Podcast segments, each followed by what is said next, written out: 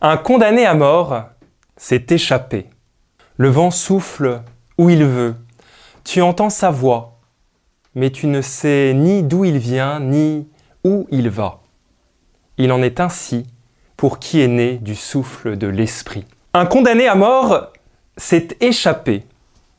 Un film splendide de Robert Bresson. Chaque fois que je le regarde, je sens bien qu'il ne s'agit pas d'une histoire lointaine, d'un vieux film en noir et blanc. Mystérieusement, c'est bien de moi dont il est question dans ce récit, de chacun de nous même.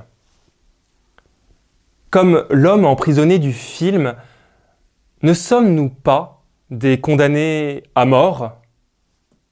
N'est-ce pas la mort qui nous attend? Pourtant, notre foi en Jésus-Christ a ouvert une porte, déverrouillé ce qui semblait être l'ultime cadenas de nos vies. Le filet s'est rompu, nous avons échappé. Ce film a un sous-titre euh, inattendu. Le vent souffle où il veut. Cette parole n'est autre que la réponse de Jésus à Nicodème quand celui-ci cherche à savoir comment renaître. Il te faut renaître d'en haut, lui dit Jésus. Le vent souffle où il veut, tu entends sa voix, mais tu ne sais ni d'où il vient, ni où il va. Il en est ainsi pour qui est né du souffle de l'Esprit.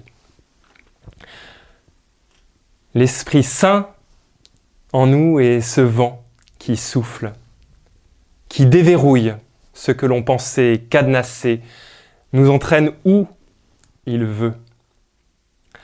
Depuis notre baptême, l'Esprit est le principe actif de nos libérations, de nos renaissances. Le passé peut prendre la forme d'un boulet qui nous tire en arrière, sorte de cachot sans issue qui bouche l'avenir.